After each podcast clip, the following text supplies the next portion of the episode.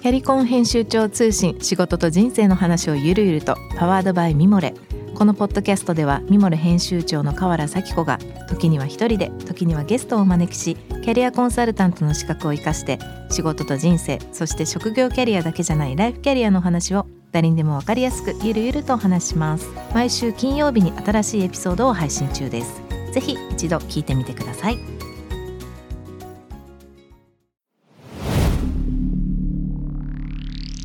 Spinner. ナビゲーター中道大輔です。Vision to the Future with Forbes Japan。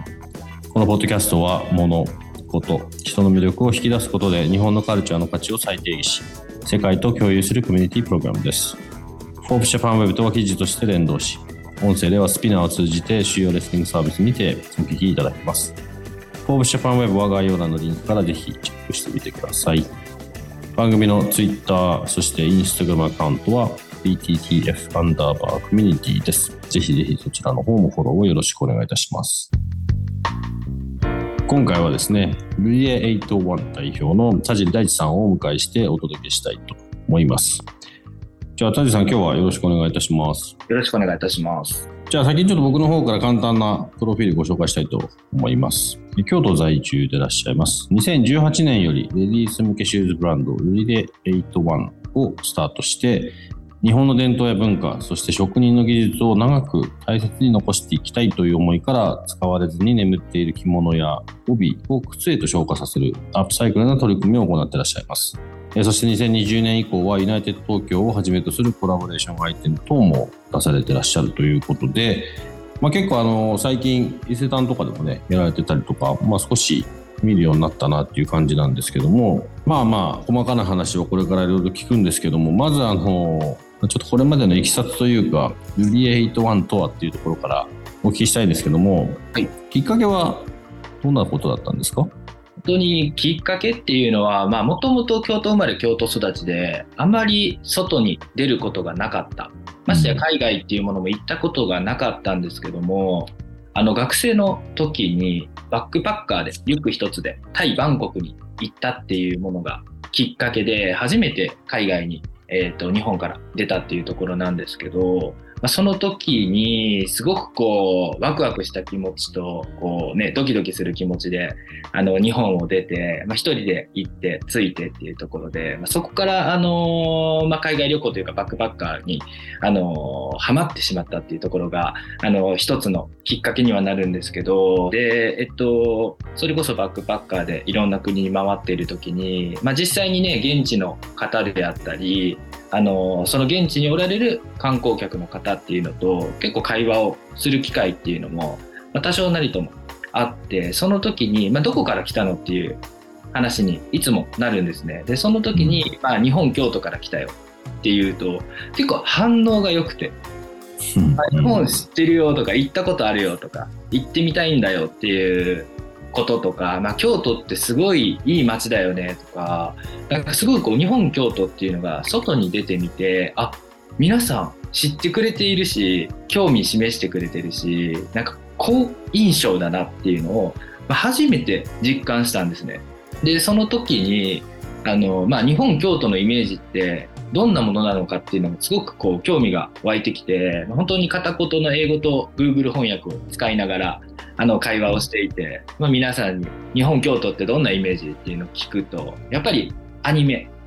とかお寿司ラーメンっていうのはやっぱり圧倒的多くてあやっぱり海外の方も日本のイメージってそうなんだと思っていたんですけど、まあ、京都っていうところをご存知の方に聞くとやっぱりお寺とかあとその中に舞妓とか着物っていうフレーズがちらほら聞こえたんですね。で、あ、結構そういう歴史とか文化的なものもご存知の方多いんだなっていうのが最初あの感じたところでして、で、その中で日本京都で、まあ、あんまりね、文化とか、まあ、日常って言ったらあれなんですけど、あんまり住んでいると意識してなかった部分なんですけど、海外に出てちょっと意識するようになったんですね。でそこであの着物とか帯とか、まあ、京都の伝統産業っていうものになどうなってるんだろうなっていうのが、まあ、一つ興味が湧いたでその中で、まあ、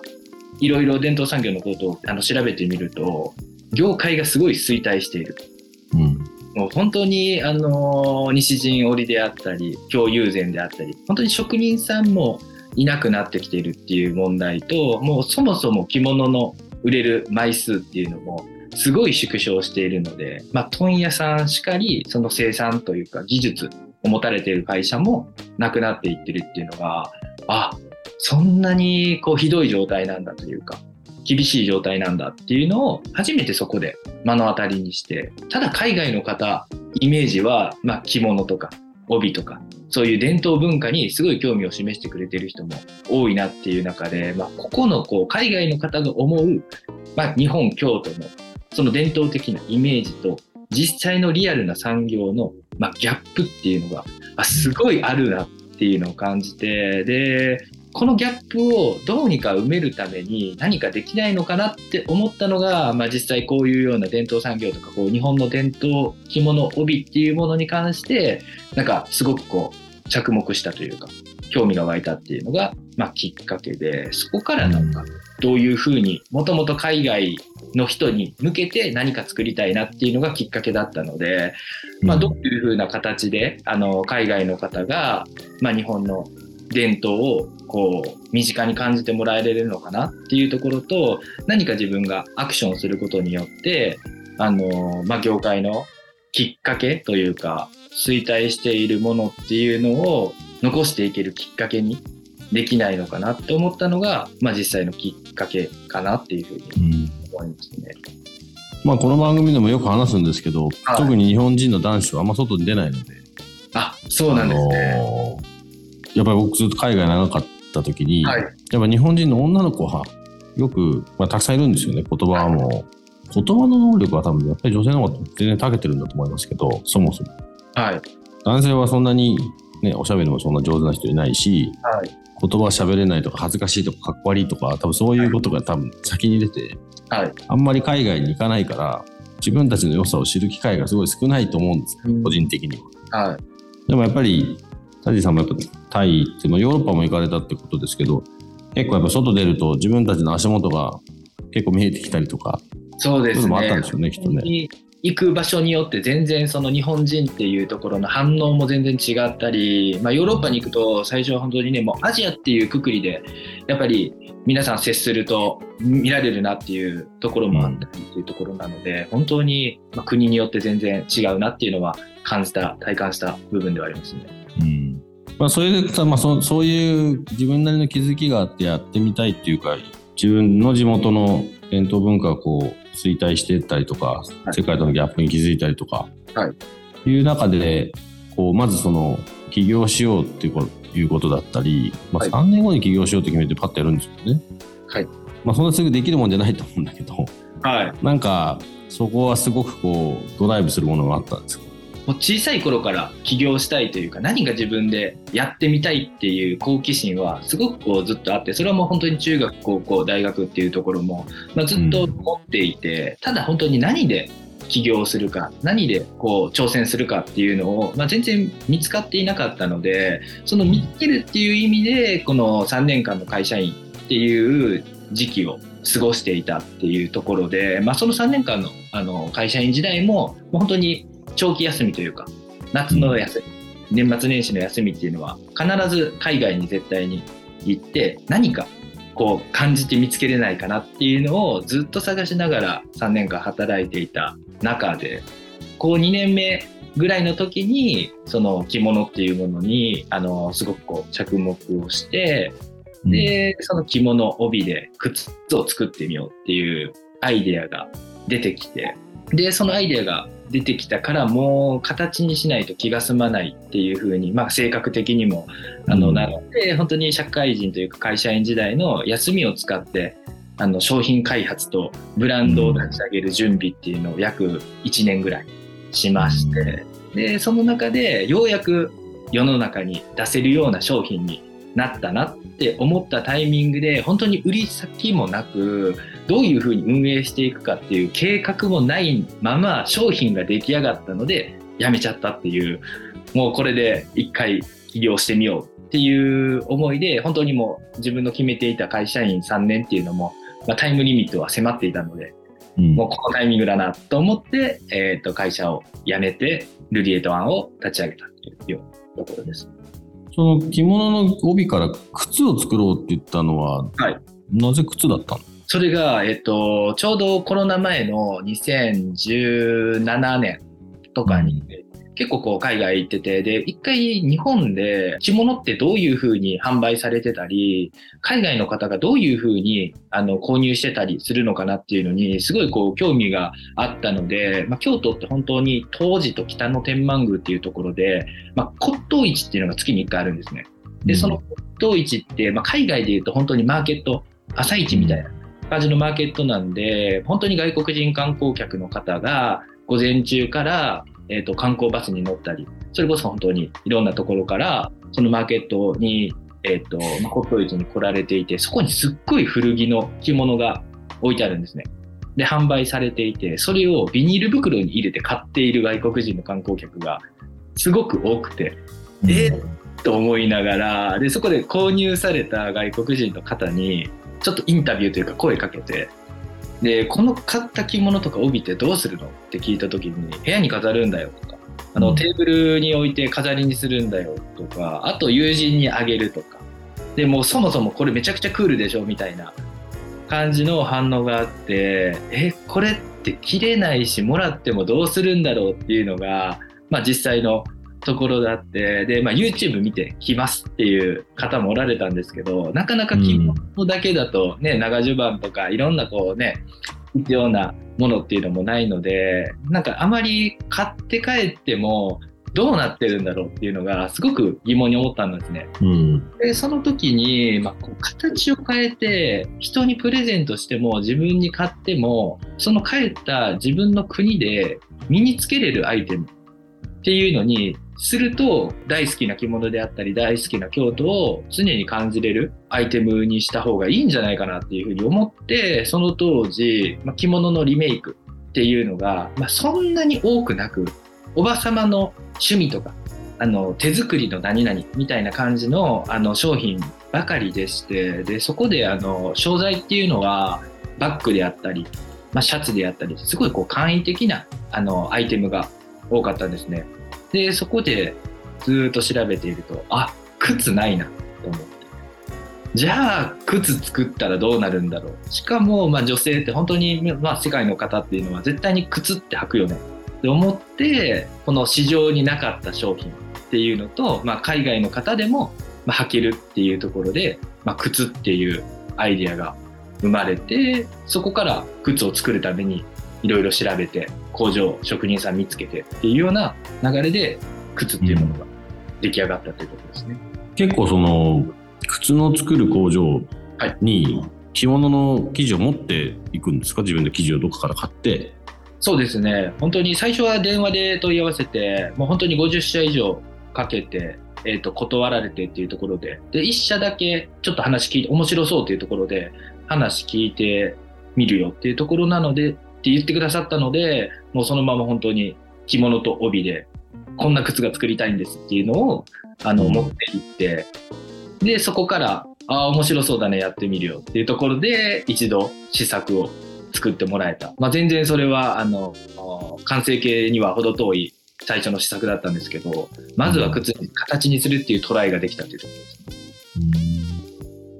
そこに行くまでも多分すごい大変そうですよね。そうですね。そこが一つこう心が折れかけたというかもうアイディアはあってもあこんなに形にするのが難しいんだっていうのはやっぱり自分で靴が作れないからこそ作ってもらえる。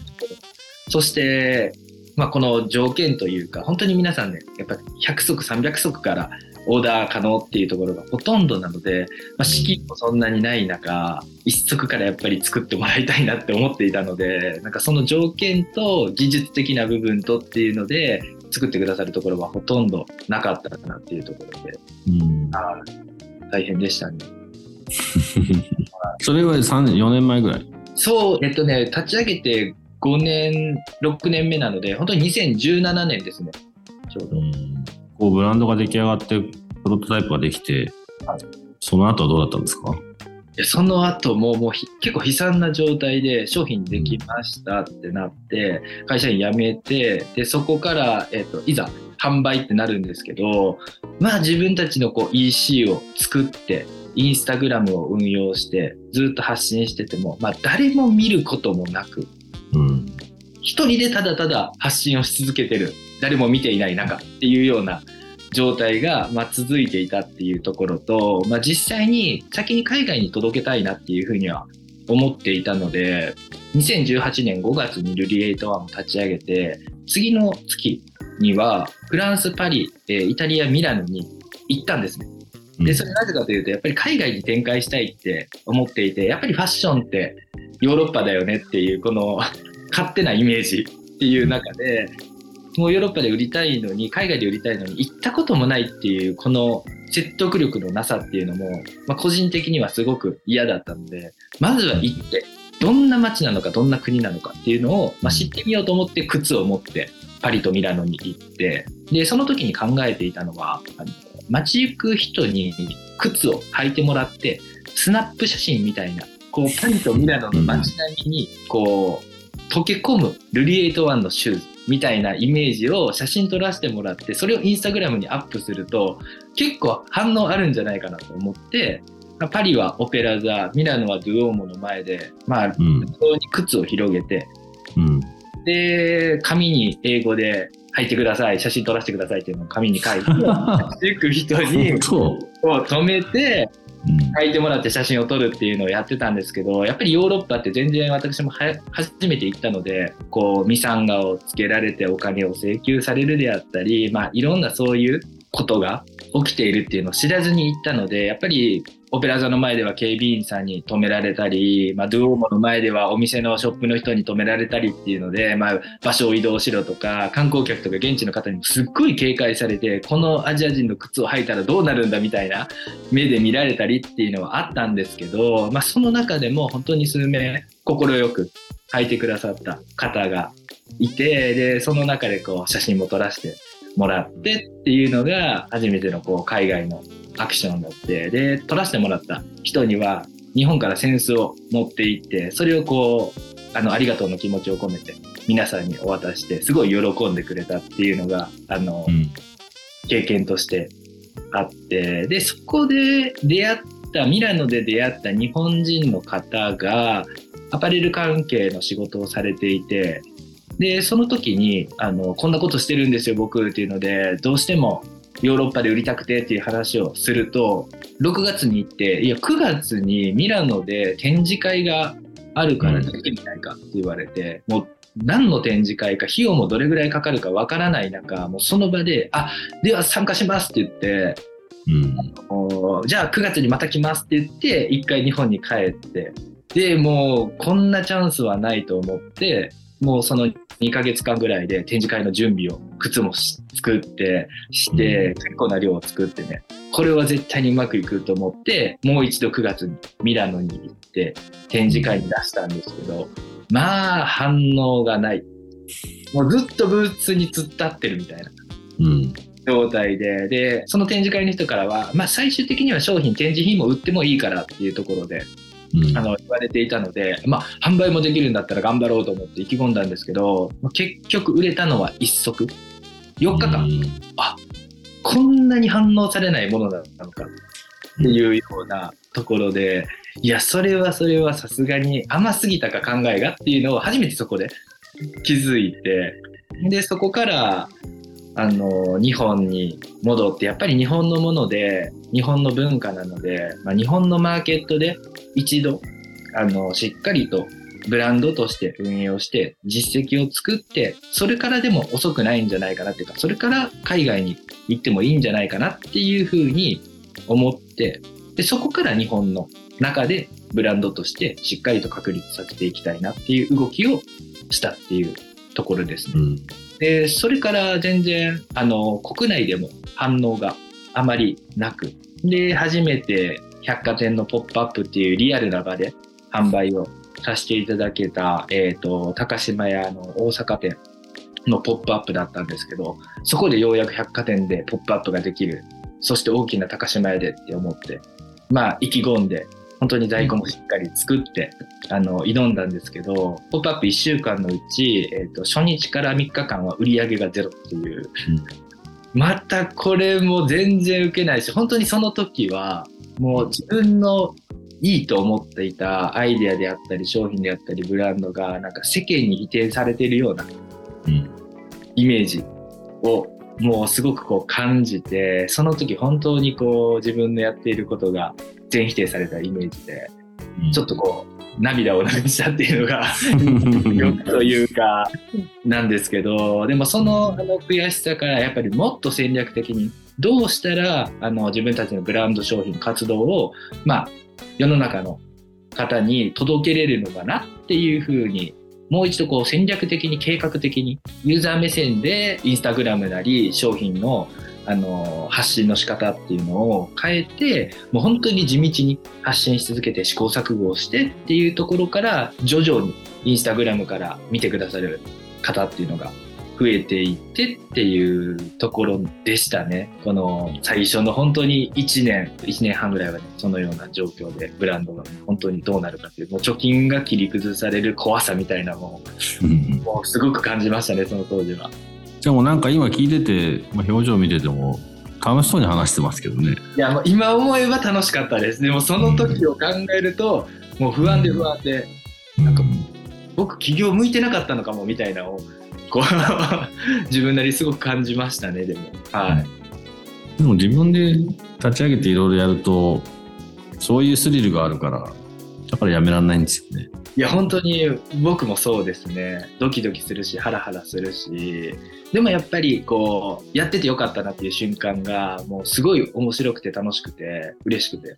今でも本当にそんな感覚で。そこからこう、まあ、まだまだこうイメージからすると軌道に乗ったっていうところにはいないのかもしれないんですけど、ある程度動き出すわけじゃないですか。それはなんかこうきっかけがあったんですか？そうですね。それこそ本当にそのインスタグラムっていうものをもっとこうクオリティを高く皆さんが見て面白いであったり新しいねって思ってもらって興味を示してもらえるように、まあ、運用をずっとしていてその中で、えっと、今あの山形で移転されたんですけど東京の、えっと、幡ヶ谷にあったカーロっていうあのグループ屋さんがあるんですけど、はい、そこのカーロのオーナーの戸田さんっていう方があのダイレクトインスタグラムのダイレクトメッセージで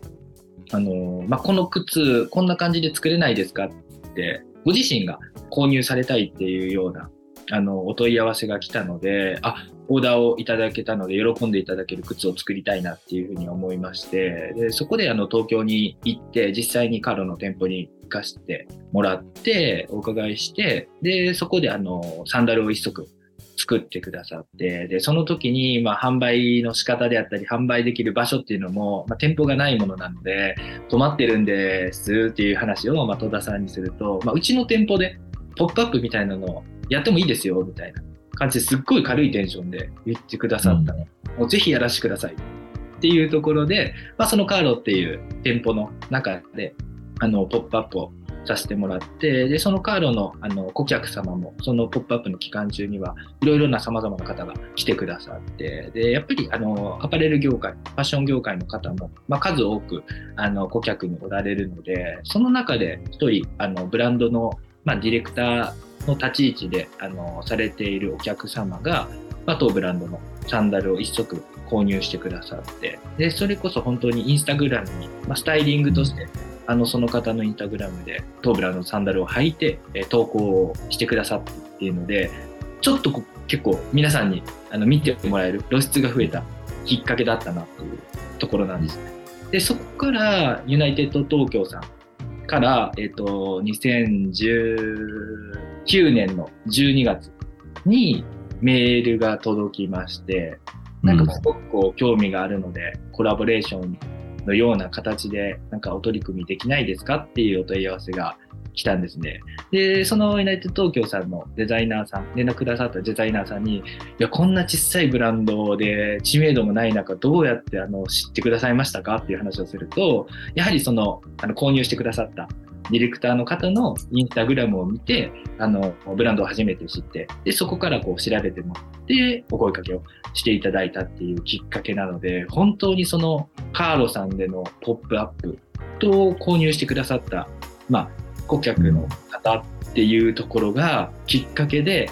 ユナイテッド東京っていう大きなコラボレーションにつながってそのコラボレーションがやっぱりブランドの分岐点というか最初の少し知名度が上がったというか世の中に発信ができた一つのきっかけだったなっていうふうには思いますね。今現在はこうどんな状況なんですか？今はですね本当に5年を経て今まで靴だけでブランドを運営していたんですけども、まあ、5周年っていうところであのシャツだったりパンツだったりバッグであったりっていう、まあ、シューズ以外のアイテムも増やしてシャツでしたらユニセックスとして男性でも着れるようなアイテムを作ってそれこそ本当にお客様の幅っていうのもあの広げながら、えー、と以前に購入してくださった、えー、とシューズを購入してくださったお客様にもあの違うアイテムでご提案ができるように、まあ、アイテムの幅を広げながらあとは本当に変わらずポップアップを本当に継続的にするっていうところと、クオリティっていう、商品のクオリティっていう部分も、こうアップして、より上質なものをお客様に届けていくっていうところと、あとブランドのこのディレクションの部分ですね。その世界観っていう部分も、もう少しクオリティを上げて、完成度を高くっていうところが今、新たに今年から取り組んでいるっていうところですね。結構僕も暴れの仕事少し長かったんで大変ですよね。SKU 揃えたり在庫取る結構整えなきゃいけなかったりとか。そうですね。そこの部分とかやっぱり MD の部分っていうのはすごく大変で本当にもうこの暑い時期から冬のことを動いて、っていうところのそのサイクルに追いつくっていうか追いかけるっていうのもまあ私は業界のあの経験っていうのがないので本当に手先で、あの皆さんがどうされているのかっていうのを勉強しながらそれこそ本当に量産できる商品ではないというか生地1つの帯からシューズも本当に多くて10足しか作れないので、うん、やっぱりこう人気の生地をもう一回新たに再販できるかって言ったら、まあ、不可能に近いものなのでそこの部分っていうのは、まあ、すごくこうブランドとしてアパレルブランドとして運営するのはすごく大変だなっていうのは、うん、今でも、まあ、ひしひし感じているってところです。なんか世の中のアパレルのサイクルにはたまんない方がいいですよねきっと。そうなんですよ。なので本当にこうスタンスとしては、まあ、やっぱり販売をしたいから生地を大量に入手するバイングするっていうよりも自分たちが本当に素敵だなとかいいなって思った柄であったり織であったりっていう生地に出会った時に納得する形で生地を選ぶとか、まあ、そこのバランスっていうのはしっかりこう大事にしながらただただとりあえず量を作ってっていうことは難しいのでとなると自分たちの強みってやっぱりそういう生地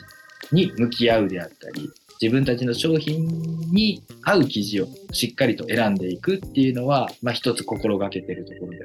あります。基本的にじゃあもう、あれですよね、生地とかは、そういうセカンドハンドを購入して、形を変えていくってことですよね。本当に売れ残りであったり、皆さんがこの買い取りに出された着物っていうとか帯っていうものを買い付けて、それを靴にしてとかバッグにしてっていうふうに、はい、しております。僕ちょっとリーバイスが長かったんですよ。そうなんです、で、デニムって、いわゆる洋服の中で唯一中古がの価値が上がっていくプロダクトだったんで、まあ、そもそも昔は違いましたけどそれ見つけたのは実際日本人なんですよね。見つけたというかそこに価値を作り始めたのは僕がそこそロンドンにいた頃まだ80年代ですけど。だからそうそういうマインドは持ってるんですよね。もう大事にしようっていうみたいなところから一個一個こうケアしてみたいなところか。らだからなんかすごいそこには可能性を感じますよ。だ結構リーバイスの時にやってたのはあくまでこれはストーリー上の話だけどそういうヴィンテージデニムとかは例えばデニムとか色落ちするじゃないですか、はい、色落ちをするとその人の履いてきた人の人生がわかるというか例えばポケットに後ろのバックポケットにずっと財布入れてる人はポケットのとこにこう財布の角が白くなってたりとかまあペイントがついてたりももともとペインターがね入ってたりとか目のちょっとペイントが入ってたりとかそれ今模してそういう形を作ったりもしますけど、はい、作業着だった時の作業してた人のどんな、どんな仕事をしてたのかが、まあ、ちょっと分かってたりとか、ね、かそういうのが結構大事だって僕はリーバイスの中ではよく話してて、そこにこうストーリーが作れるじゃないですか。なんかそういうのがまたあったりすると面白いですよね。きっと着物はどうどういうふうなあれなのかわかあんまりよくわかんないですけど、でもきっと何かしらの思いがそもそも作られてるはずなんだ。ね、してる人もいるだろうし。はい。うん本当に大切なあのシーンであったり譲り受けるっていう部分が、まあ、着物でも帯でもすごくこう多いので、うんなんかそういうところのこうやっぱり背景であったりそのストーリーっていう部分をまあ大切に何かこう世の中に発信商品と一緒に発信できるようなことができればより深くあの価値として長く続いていくんかなっていうのは思いますよね。またなんかまあ、これもある種のノスタルジーかもしれないですけど、京都っていうのがまたそういうのいいんでしょうね。僕らだってそう思います。なんかやっぱ京都ってそういうのいいよなって。海外の人から見たらそれはもっとあるんだろうし。なんか本当にこう歴史を大事にするっていう部分はなんか少なからずあの根付いている土地なのかな。それが本当にねできているできてないは別なんですけどこの考え方っていうところの根底にある部分っていうのはやはり昔からあるものは残していきたいっていう思いは少なからずね皆さん持っておられる方が多いのかなっていうふうには。うん。のでこうそれをつないでいくっていうことをね土地柄としても大事にしていくべきなのかなっていうふうにはそれをこうどう、どういうふうに残していくかみたいな議論ってあるんですか？いやそれはね本当にこうまあいろいろなこうご意見っていうのはあるので、まあ、実際着物っていうのも最初ねあの躊躇したっていうところがやはり職人さんが大切におられた染められた着物帯っていうものにまあハサミを入れるっていうところはすごくこうやはりよく思われない部分でもあるなっていうのを、まあ、ちょっと肌で感じたこともありますし、まあ、それを感じた時に自分もやはりそう思った部分もうん。実際にはあるんですけど、まあ、それこそ本当にでも今の現状時代に合っていなければじゃあどうやって残すのかどうやって発信していくのか次世代につないでいくのかって感じるとやっぱりその次世代が取り入れやすかったり今の時代に溶け込みやすいものに形を変えないとやっぱりずっとそのままじゃダメだよねっていうふうに思ったので、まあ、靴っていう形にあのしたんですけどそれは本当にもう賛否両論あるというかいろいろなお考えがあるので議論まではどうなのか議論がしにくい雰囲気も実際あったりはしますよね。そうなんだ。はい、でも進化しないと衰退するからね。そうなんですよね。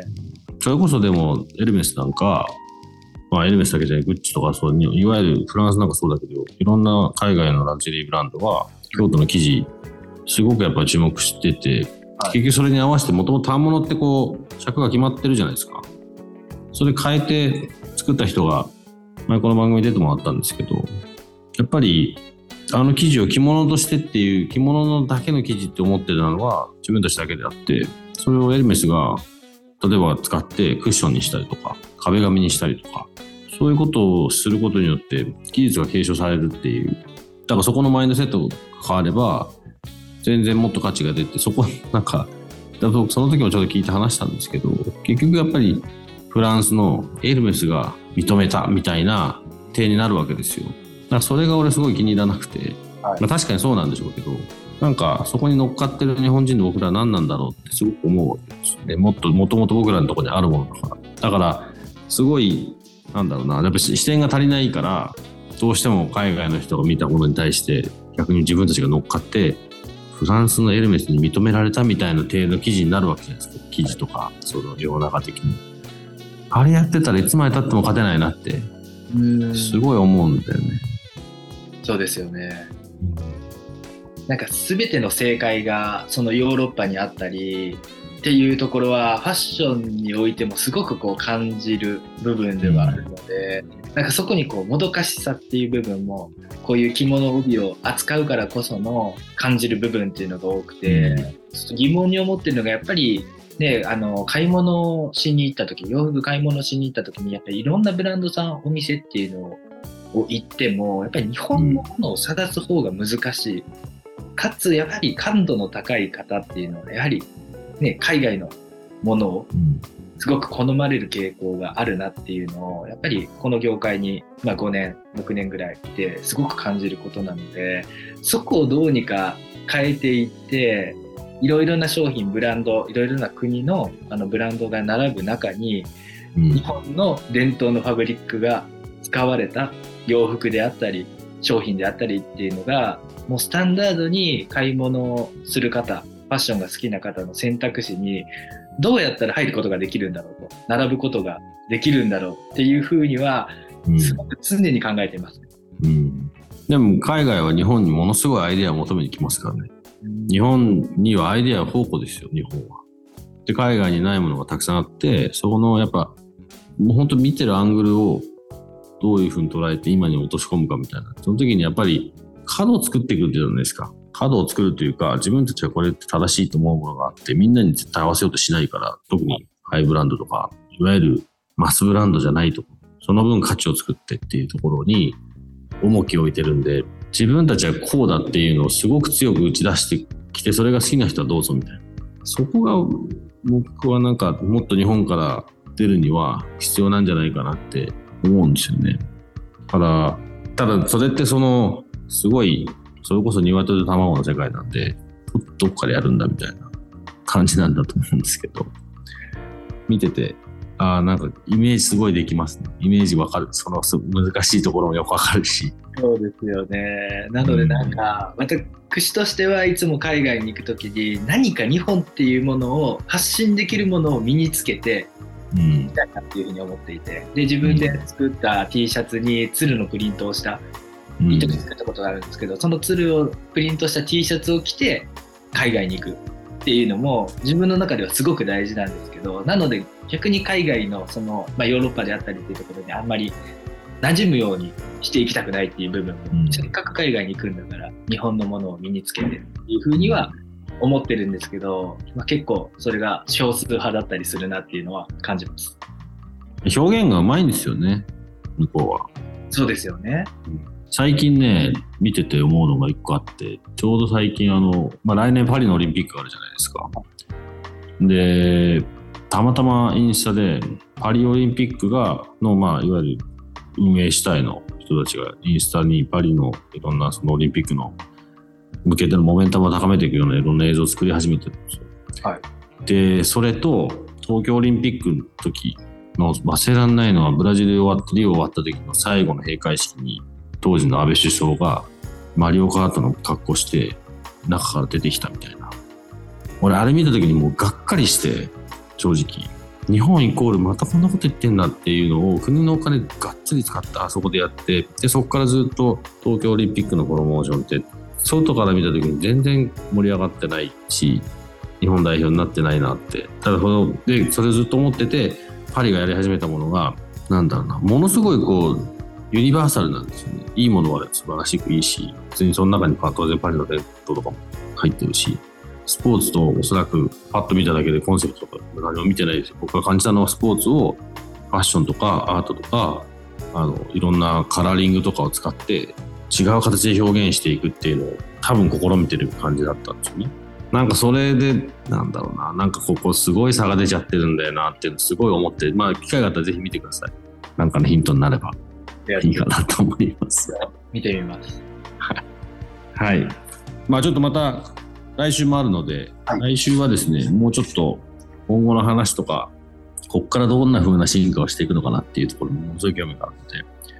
そういった話を中心にもうちょっと話を聞かせてください。ありがとうございます。よろしくお願いいたします。はい、今日どうもありがとうございました。ありがとうございました。Spinner. 中道大輔がお送りしてきました Vision to the Future with Forbes Japan このゲストトークエピソードは毎週月曜日に配信されます同時に Forbes Japan Web にて連動したコンテンツが公開しておりますまたショートコンテンツ Vision to the Future Stories と題して毎週水曜日金曜日に Forbes Japan よりピックアップしたニュースもお届けしております。スピナーのほか Spotify、Apple Podcast、Amazon Music などでぜひお楽しみください。質問、感想は番組の Twitter アカウント BTTF アンダーバーコミュニティにお寄せください。Vision to the Future with Forbes Japan、え次回も田尻大地さんと共にもう少しいろいろと深い話もしていけたらなと思っておりますので、楽しみにしていてください。ここまでのお相手は中道大輔でした。See you next time.